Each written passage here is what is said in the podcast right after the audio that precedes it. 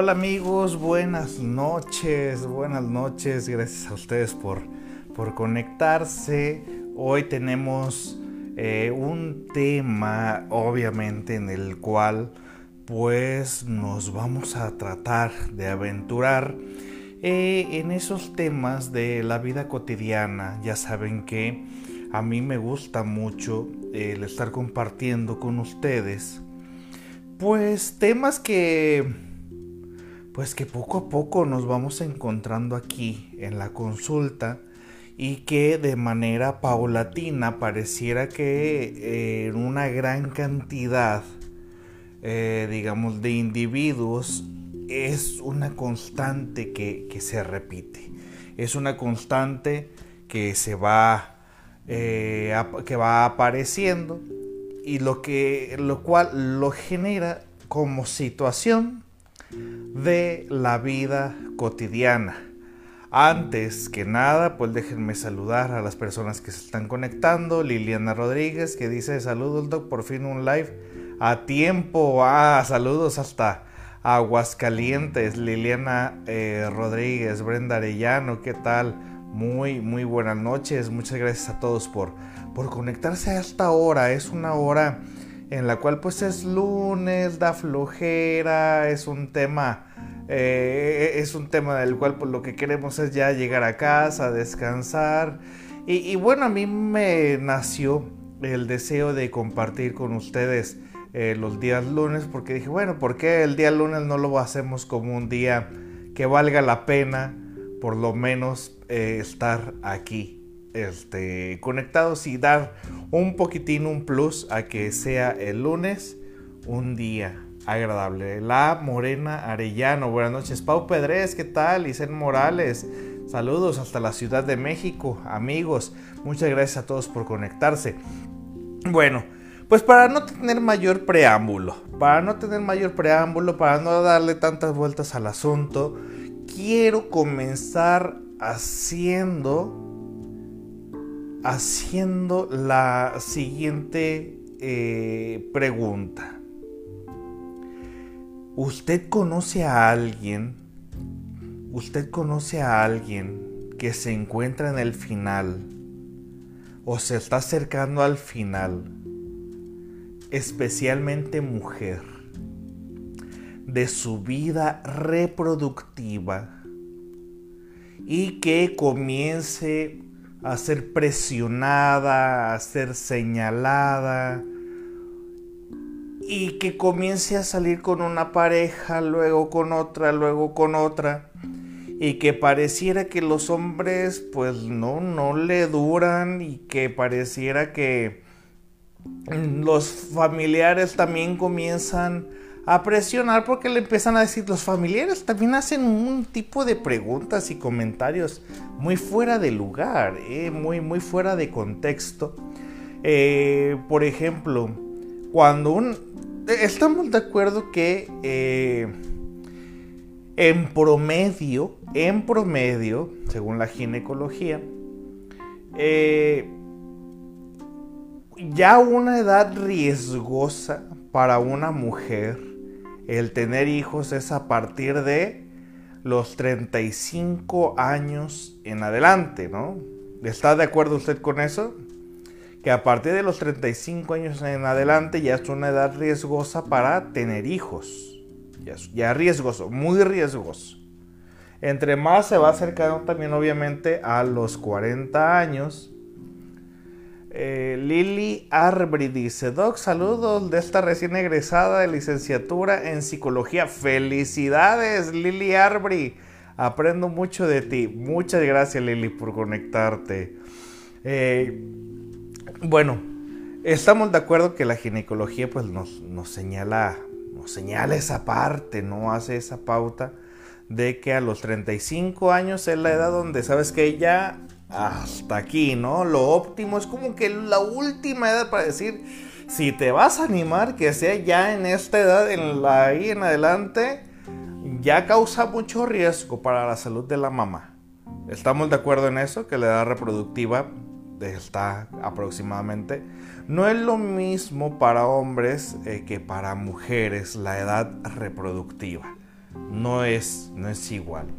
Entonces, eh, y la familia suele hacer comentarios, obviamente fuera de contexto, que lo único que hace es empeorar, eh, empeorar la situación, empeorar la situación, y lejos de aliviar esa tensión o esa presión social, presión social, eh, lo que hace es empeorarla, ¿no? Con comentarios como decir, ándale, que ya te vas a quedar eh, te vas a quedar para vestir santos, que mira, ya te vas a... Eh, este, hay algunas personas que hacen el comentario, den aunque sea un hijo para que te, quedes tú sola con tu hijo, aunque sea. Fíjate cómo dice, ¿no? Aunque sea, embarázate nomás para que ya tengas un hijo, no para que, este, para que no te quedes con las ganas de ser mamá. Te, o sea, ¿te imaginas ser el hijo de alguien que eh, solamente se embarazó para no quedarse con las ganas de, de procrear. O sea, no tanto por no fue tanto por mi deseo de que tú existieras. Fue tanto más por mi deseo de que yo pudiese procrear. Ya del de ahí es muy diferente el motivo por el cual se está teniendo un hijo. Es muy diferente. Y bueno, ya hemos hablado en otras ocasiones de ese tipo de, de situaciones, ¿no? Pero sí, se te está pasando el tren, dice aquí Cali Quiroz, exactamente. Te hacen... ¿Qué otros comentarios conocen ustedes que, suelen hacer eh, de repente la familia, ¿no? La familia se te está pasando el tren, se te está yendo el barco, ya no vas a agarrar nada, eh, ten aunque sea un hijo para que experimentes el convertirte en mamá, el de o, los que dicen, ándale hija que ya quiero ser abuelo, ya quiero ser abuela, ya esto, ya lo otro. Y, y que y hay mamás, hay personas que se convierten en mamá también para darle gusto a sus propios padres, ¿no? A sus propios padres. Y, bueno, algunas de estas mujeres, algunas de esas mujeres que están al final de la edad reproductiva, no vamos a... De alguna manera estar en el final de tu edad reproductiva sí es una presión. No lo vamos a negar. ¿O usted qué opina? Es presión por tener pareja, por formar una familia, por todo lo que aquello de una manera social, social, se desea. ¿A, poco no genera presión? Y que a lo mejor este, la, la edad reproductiva, el llegar al final de la edad reproductiva, sí genera presión. No lo vamos a negar. Dice aquí Regino yo, estás amargada, por eso nadie te quiere y nada agarras. Fíjate, fíjate en eso, dice, para que te, exacto, para que tengas quien te cuide en tu vejez, ya te quedaste, dice Cindy Salinas, y Saura López, fíjate, ese tipo de comentarios que lo único que hacen es generar más presión. Bueno, ¿qué, ¿qué, es lo que sucede? Y entre más presionada se siente una persona, menos te salen las cosas como tú deseas. Obvio, no en todos los casos que esto quede bien asentado. No en todos los casos, porque nunca falta aquella persona que dice, ay, pues conmigo no fue así, o conmigo... Estamos hablando de una manera generalizada, lo que sucede de una manera eh, cuasi global, ¿ok? No que aplique para todos los casos en específico. Y a veces el comportamiento de, algunas mujeres, a veces el comportamiento de algunas mujeres eh, se transforma en un comportamiento apresurado, ¿no? Algunas hasta suelen ahuyentar, porque esta va a ser la palabra, ahuyentar a un prospecto de pareja porque a lo mejor, oye, ¿Tú crees que al comenzar una relación de pareja de una manera implícita, esa persona con la que comienzas a salir, ¿tú crees que no perciba de alguna manera esa prisa por casarte, por tener hijos? ¿Tú crees que esa persona llegue a, sentir o a percibir esa prisa? Digo, porque yo he tenido amigas, te puedo decir, amigas que se han comportado de una manera en la cual eh, ya tienen que 33, 34 años, no tienen hijos y amigas que me han llegado a, mencionar pues que salen con uno, que salen con otro y yo les he dicho así en el, en el son de amigo, ¿no? En el son de amigo. Y sabes que yo creo que tal vez lo que está aquí generando conflicto es que tal vez te estás manejando con una premura y tal vez la persona con la que estás saliendo tal vez no trae la misma prisa que tú por procrear una familia, por casarse o sea, no dudo que exista un sujeto, obviamente, que también traiga esa prisa, ¿no? Que también se sienta presionado socialmente. Y aquí es donde se genera en muchas ocasiones el conflicto. Una persona dice aquí, conozco el caso de alguien que sus amigas solo la joden porque ellas están casadas, con hijos, y ella ni novio tiene. Yo le he dicho que las mande a tal lugar, ¿no? Sí, sí es una presión social. La edad reproductiva es, genera presión social por muchos lados, por muchos lados. Por amigos, compañeros de trabajo, por familia, por, eh, por vecinos, por conocidos, etc. Por muchas partes comienza esa famosísima eh, presión. Y bueno, cuando la persona se comienza a relacionar con los demás, posiblemente se relaciona del de la prisa. Y como les dije, no dudo que exista algún sujeto que también traiga esa prisa por querer procrear una familia. Y aquí es donde empieza el dilema. A veces las personas lo que las une es la prisa y no tanto el amor que se tienen a veces la prisa de que, oye, ya voy a llegar a los 35, oye, yo ya estoy llegando, ya me están diciendo tal cosa, a mí también ya me están diciendo tal cosa. Oye, pues hay que juntarnos, ¿no? Para callar bocas, para que ya no nos digan tales cosas. Pero en el momento, en el momento en el cual ya se sientan, ya está pleno, ya se dan un momento para ellos, después dicen, oye, pues resulta que yo no quería esto, ¿no? Resulta que yo no lo deseaba.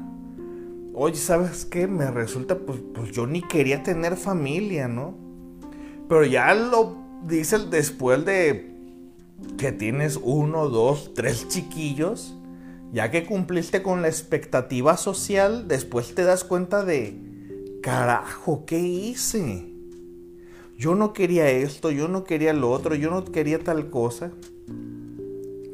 Y es ahí donde en algunas situaciones viene el desentendimiento de que, oye, ¿sabes qué? Pues yo no quería tener una relación, yo no me quería casar, yo no quería tener hijos. Y comienza pues porque el papá pues no se involucra en la crianza de los hijos, eh, no, no se involucra eh, pues ya ni siquiera pues como pareja.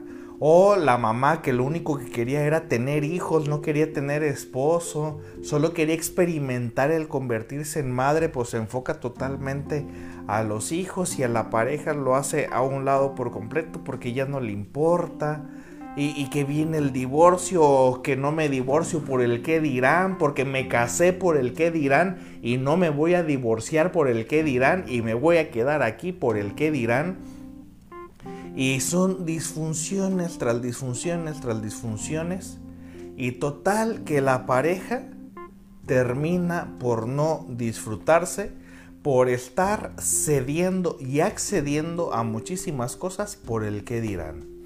Dice Farad Peña, dice, yo sentía que me iba a quedar a los 25, tengo un matrimonio bueno, pero ahora creo que debí casarme más grande, de unos 35 años de edad. Sí, fíjate, a veces esa, es esa prisa, ¿no? Que dice, ay, como que me faltó disfrutar un poquito más, el haber salido un poquito más, o me hubiese gustado haber tenido hijos un poquito más tarde para yo poder haber hecho esto, lo otro. O o hay personas que, así como te digo, que así como hay personas que se que, coinciden en ese momento de la prisa, porque se eligen desde la prisa, pues resulta posteriormente eh, en otras situaciones todo lo contrario, ¿no? Que hay mujeres que se está acercando el fin de su vida reproductiva y aquí, te, aquí viene una pregunta esas mujeres que están en un final de su edad reproductiva, hay algunos que suelen, hay algunas, perdón, ahuyentar pues algunos prospectos de pareja. ¿Cómo te imaginas que ahuyentan a esos prospectos de pareja? ¿Tú crees que esos prospectos de pareja identifiquen que traen prisa esas mujeres? Tal vez en tu forma de hablar, tal vez en las exigencias que tienes, tal vez en lo que estás solicitando, en tus deseos. O hay, personas que tienen relaciones. hay que tener ahora relaciones sin protección, ¿no? Dice, a ver, espérate, esta chica como que me está intentando amarrar. Como que está intentando algo. O hay algunas que, como le dices, también hay mujeres que se ponen un poquito eh, intensas y que esa intensidad la transmiten a la pareja y el otro dice, oye, no, esta chica como que quiere ir demasiado rápido, ¿no? Ya quiere que nos casemos. Dice, una mujer que no tiene hijos es porque no quiere o porque no puede. ¿Para qué cubrir las expectativas de los demás? Cubrir las expectativas de los demás se cumple en un deseo desde la infancia. Y después ese, ese deseo, el de la infancia, se genera como en una necesidad del ser validado. Y trabajarlo en una persona pues obviamente no es algo sencillo. O sea, si durante muchísimos años te ha preocupado el que dirán, eh, el que uno aconseje a las personas, pues que, oye, pues que no te preocupes. Es como cuando le dices a alguien que te dice, oye, estoy deprimido. Es como que si le dijeras, pues no te deprimas. Así. E, ese tipo de soluciones mágicas. Obviamente no te, lleva, no te da ninguna respuesta.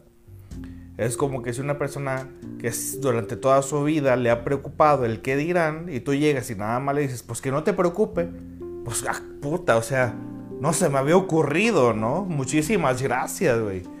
Pues claro que no. O sea, todas las personas tenemos algo que tenemos que trabajar.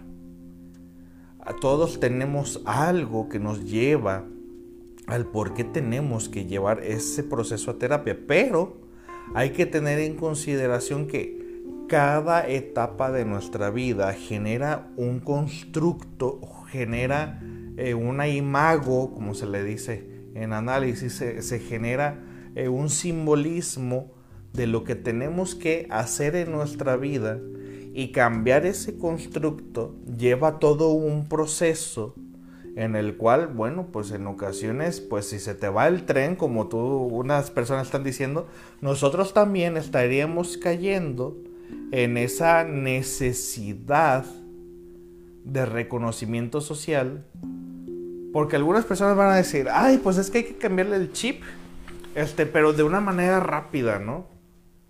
A ver, manera rápida, ¿qué? Porque si tú te decidiste acudir a psicoterapia cuando tú ya tenías eh, unos 35, 36 años de edad y para que no te preocupe el que dirán, porque no has tenido hijos o no te has casado, etc. Eh, bueno, tampoco esperes. sería parte de la misma prisa apresurar al terapeuta a que te cambie el chip de que ya no te preocupen esas cosas.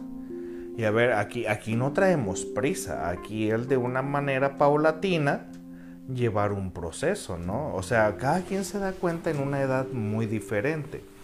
Entonces, estaba en la parte donde les mencionaba que, no sé, ¿tú, tú crees que algunas mujeres podrán, eh, digamos, transferir esa prisa para que, otra, para que la otra persona lo perciba?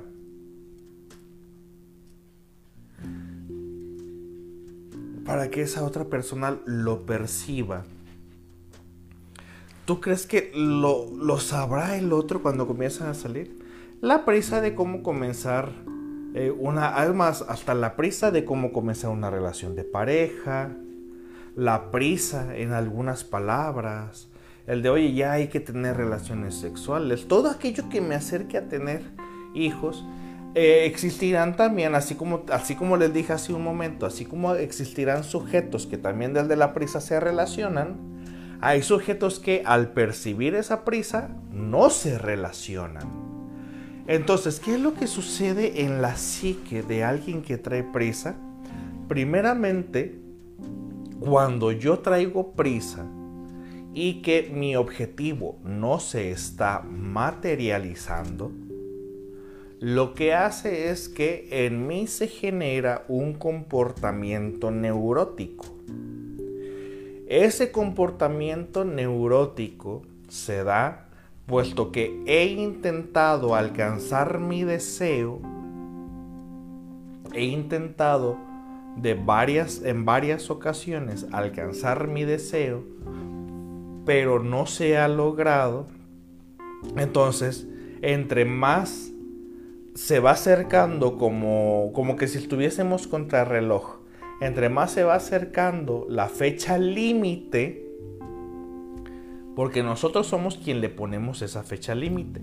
Pero en este caso, la edad reproductiva, pues es una edad cronológica que nosotros vemos como límite también y que si no se va dando en ese tiempo este, esperado, nos vamos, se va neurotizando el sujeto y cada vez más recurre a acciones más desesperadas para tratar de alcanzar ese objetivo, que en este momento, que en este caso del que estamos hablando hoy será el caso de convertirse en madre. Entonces, entre más lo intento, más lo intento, lo porque se me está pasando el tiempo, más se me, llega la fecha límite, más prisa hay. Entonces estos dos chocan, entonces hacen que yo tenga un comportamiento neurótico para alcanzar aquello que quiero. Pero este comportamiento neurótico es un comportamiento estúpido, como una patada de ahogado, eh, como gato, como defendiéndose como gato patas para arriba, eh, o son golpes y manotazos así nada más este, que se están dando para ver si le pego a algo. Y bueno, eh, como no se concreta, como no, como no se concreta aquello que yo espero, más me voy neurotizando. Más me voy neurotizando. Entonces, a mayor comportamiento neurótico es porque ya se está acercando la fecha límite. Entonces el comportamiento neurótico, lejos de acercarme a mi meta, lo que hace es que de la meta me aleje todavía más. Lo que hace que la persona llegue a entrar hasta en una crisis, en una crisis neurótica. Porque se, le se viene en sí algo importante también para ella, que es el juicio de la sociedad. Y el juicio de la sociedad se hace presente en cada pregunta. Por eso algunas mujeres también suelen hasta evitar algunas, eh, ¿cómo se llama? Algún convivio, eventos sociales, porque eh, de alguna manera se siente expuesta por su edad, porque viene esta pregunta nuevamente enfadosa. Ándale, ¿para cuándo los hijos? ¿Para cuándo esto? Porque te van percibiendo la edad que tú tienes, o que tu familia simplemente sabe la edad que tú tienes. Y Estela Oyervide, ¿los pensamientos son estúpidos? No, no, no, no. Algunos pensamientos, fíjate bien, eh, Freud mencionó que un neurótico, fíjate bien, ¿eh? Freud mencionó que un neurótico es un sujeto inteligente que se comporta como estúpido o como idiota. Entonces hay comportamientos estúpidos. Un comportamiento estúpido es aquel que desde la impulsividad trata de alcanzar un objetivo. Es decir, la impulsividad elimina todo tipo de protocolos y procedimientos. Los procedimientos son importantes porque te llevan a la meta. Pero la impulsividad es un comportamiento estúpido porque trata de eliminar procedimientos, protocolos y tratar de alcanzar, a esto se le conocerá como pulsión de apoderamiento. Me convierto en mamá porque me convierto en mamá. Es decir, aquella mujer que tal vez se encuentra en una edad reproductiva, ya llegando a ese final de esa edad reproductiva, y que quiere tener relaciones sexuales con su pareja y que no sé, que esta misma le rompe el condón o que dice hay que hacerlo sin condón ahora, esto, en ese momento se está generando la pulsión de apoderamiento.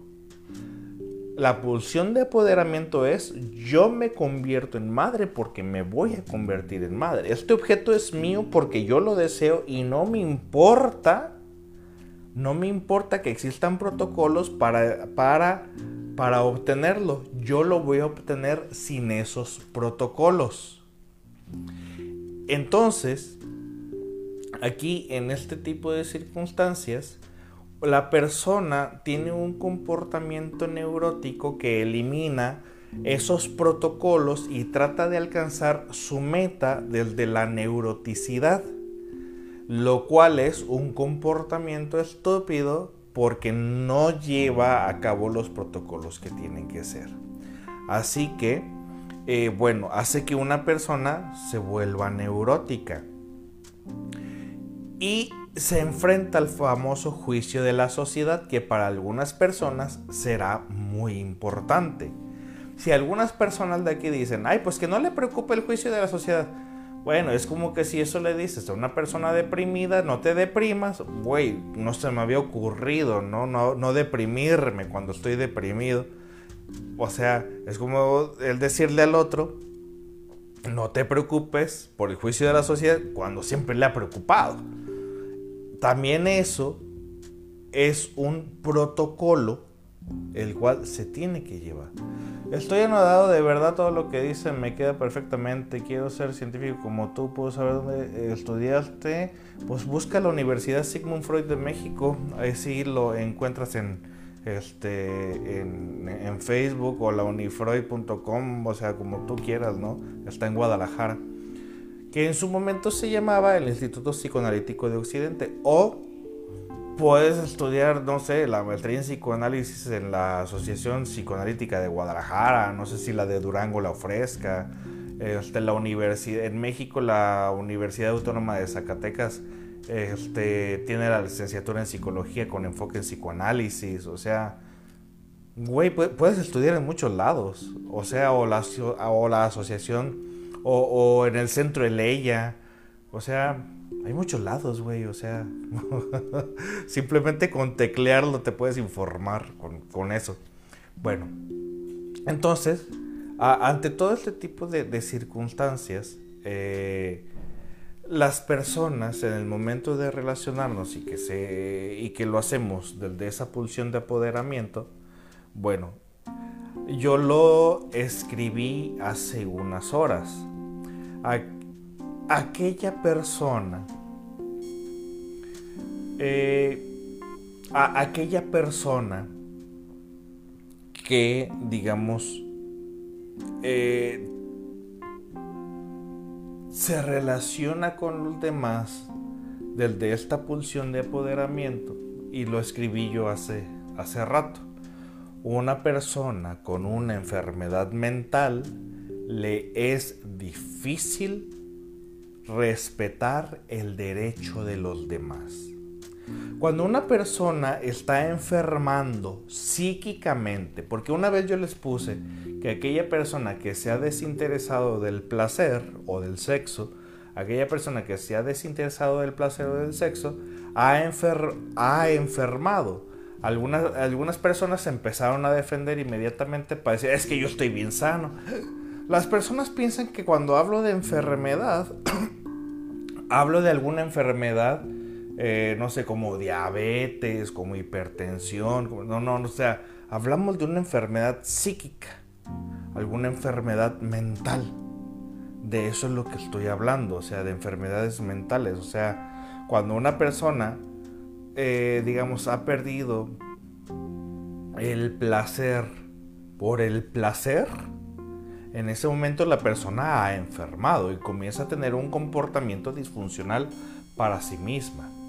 Eh, dice Estela Oyervide, disculpe, ¿cuáles serían los protocolos que debemos alcanzar en una relación de pareja si el fin no es reproducirse?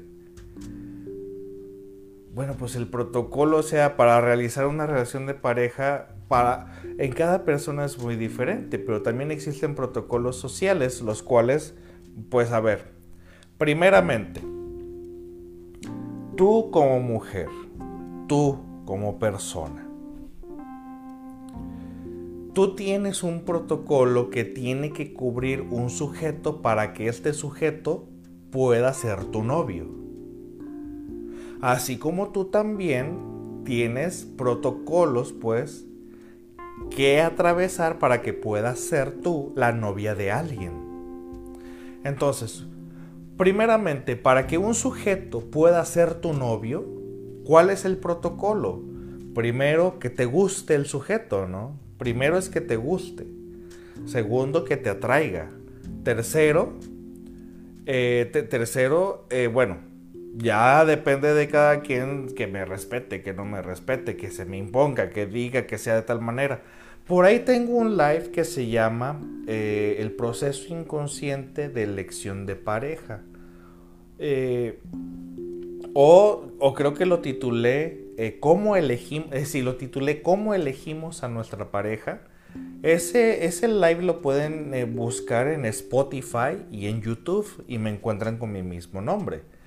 Eh, ¿Cómo elegimos a nuestra pareja? Ahí es donde explico el protocolo inconsciente que tenemos para hacernos pareja de alguien. Pero el, el, protocolo consciente es a cual nosotros diremos, a ver, primero, para que una persona sea mi novia, primeramente esa persona me tiene que gustar. Segundo, esa persona me tiene que atraer, me genere interés, porque hay personas que me pueden gustar, pero que no necesariamente me generan interés, ¿no? Entonces me tiene que gustar, me tiene que generar interés, me tiene que atraer. Eh, este cuarto, quinto, sexto paso, son los que tú digas, esos son los protocolos se tiene que cumplir con ciertas características para poder formalizar una relación de pareja, ¿no lo crees? Así como si vamos a tener, no sé, si, si alguien, si alguien va, eh, no sé, a relacionarse con alguien nada más de una manera sexoafectiva o, de, o solamente de manera sexual, bueno, también hay un protocolo que se tiene que seguir, ¿no? O sea, esos son los protocolos, son esas prioridades personales, son las leyes de cada quien, es la moral de cada quien, el famosísimo super yo que mencionaría Freud. Bueno, eh, entonces, cuando una persona no respeta esos protocolos, usualmente el resto de las personas que lo que hacemos eh, nos sentimos como cierta aversión y hacemos a un lado a esa persona, tratamos de que no trascienda en nosotros porque está violando nuestros protocolos, los está violando. Entonces, una mujer que se comporta del, del neuroticismo, del neuroticismo, y que trata de alcanzar, eh, y, que trata de alcanzar, digamos, ese deseo de convertirse en madre, pues la neurosis lo único que va a hacer es que las personas se alejen. Y bueno, como les menciono, e, el, recuerdo que una maestra mía, Elena Trujillo, lo que mencionaba lo siguiente, que en ocasiones el convertirse en madre, y ustedes díganme si están de acuerdo con esa frase, ¿ok? Yo siempre lo someto, eh, digamos, a lo que ustedes también consideren. Cuando yo escuché esta frase, a mí me resonó y dije, creo que tiene algo de razón. Pero quiero que sean ustedes los que me digan lo siguiente, si es que están de acuerdo. Elena Trujillo mencionó que el convertirse en madre tenía más que ver con los hombres que contigo como mujer. Así lo mencionó. Yo me quedé rato pensando, pensando la frase, dije, de alguna manera considero que esta persona tiene razón. Pero primero ustedes que les acabo de decir esta frase, díganme, ¿qué les parece esa frase? ¿Consideran que no tiene razón? ¿Considera que sí tiene razón? Y si la tiene o si no lo tiene, ¿por qué sería? Díganme ustedes qué es lo que les parece. Cuando yo la escuché sí me, resonó un poquitín y dije, en muchas ocasiones, no me lo van a negar también, no me lo van a negar también, que cuando una persona, una mujer se convierte en madre, es, o que tiene la capacidad de convertirse en madre, también es un mensaje eh, oculto e implícito hacia el hombre, hacia, hacia el hombre de que mira, puedo procrear, puedo darte hijos, puedo ser esa mujer que puede ser de utilidad, que te puede servir, así como tú me puedes ser de utilidad a mí, tú también a mí me puedes, ambos nos utilizamos, ¿no? Entonces, eh, en ocasiones el procrear tiene algo que ver de una manera implícita inconsciente de dar el mensaje al hombre de que éste también se puede reproducir, también estando con ella. Pero bueno, eh, cuando se está llegando al final de la edad reproductiva, hablando en la mujer, se vienen muchísimos, pues, muchísimos pensamientos intrusivos y muchísimos pensamientos que obviamente no ayudan a la persona como tal y solamente permiten que se genere más neurosis, ¿no? Eh, porque dice Betty, dice, considero que algunas mujeres lo hacen por complacer a la pareja. Gracias Betty por tu comentario. Y Isel menciona, yo creo que sí tiene algo de razón, cumpliría más el deseo del hombre una presión de pareja, presión de pareja. De hecho, de, hecho yo, yo, recuerdo que, eh, bueno, yo he visto, eh, he atendido terapia de pareja, he atendido terapia de pareja, y les puedo decir que la verdad, usted me, bueno, voy a, a suponer, me imagino que han conocido casos ustedes donde hay parejas que terminan, hay parejas que terminan porque no lograron tener hijos. Y, y, hay una etapa en la vida de la mujer, entrando casi a los 25 años aproximadamente, donde entra en una crisis donde se empieza a cuestionar si tiene la capacidad de convertirse en madre o no. Si tiene esa capacidad. Y, y entra en una crisis, una... Eh, y, más todavía si vas a ginecología y te... Eh, pues resulta que tienes que este síndrome de, de ovario poliquístico o algunas enfermedades que obviamente que, este últimamente este, me he dado cuenta que se trata con eh, ¿cómo se llama? Con anticonceptivos, ¿no? Hay una marca de, de pastillas anticonceptivas que más, eh, que más, ¿cómo se dice? Promueven, que más promueven. Dice, ¿podría ser en los hombres por estatus? Yolanda Mejía, eh, si, me podrías, si me pudieses ampliar la pregunta, te lo agradecería, por favor. No, no la entendí muy bien podría ser en los hombres por estatus. Eh, para darle estatus al hombre o cómo Yolanda. Este, intenta despejar un poquito más la, la, la, pregunta, por favor. Bueno, entonces se entra en un estado de neurosis. No, si, y hay situaciones donde la persona, fíjate bien, ¿eh?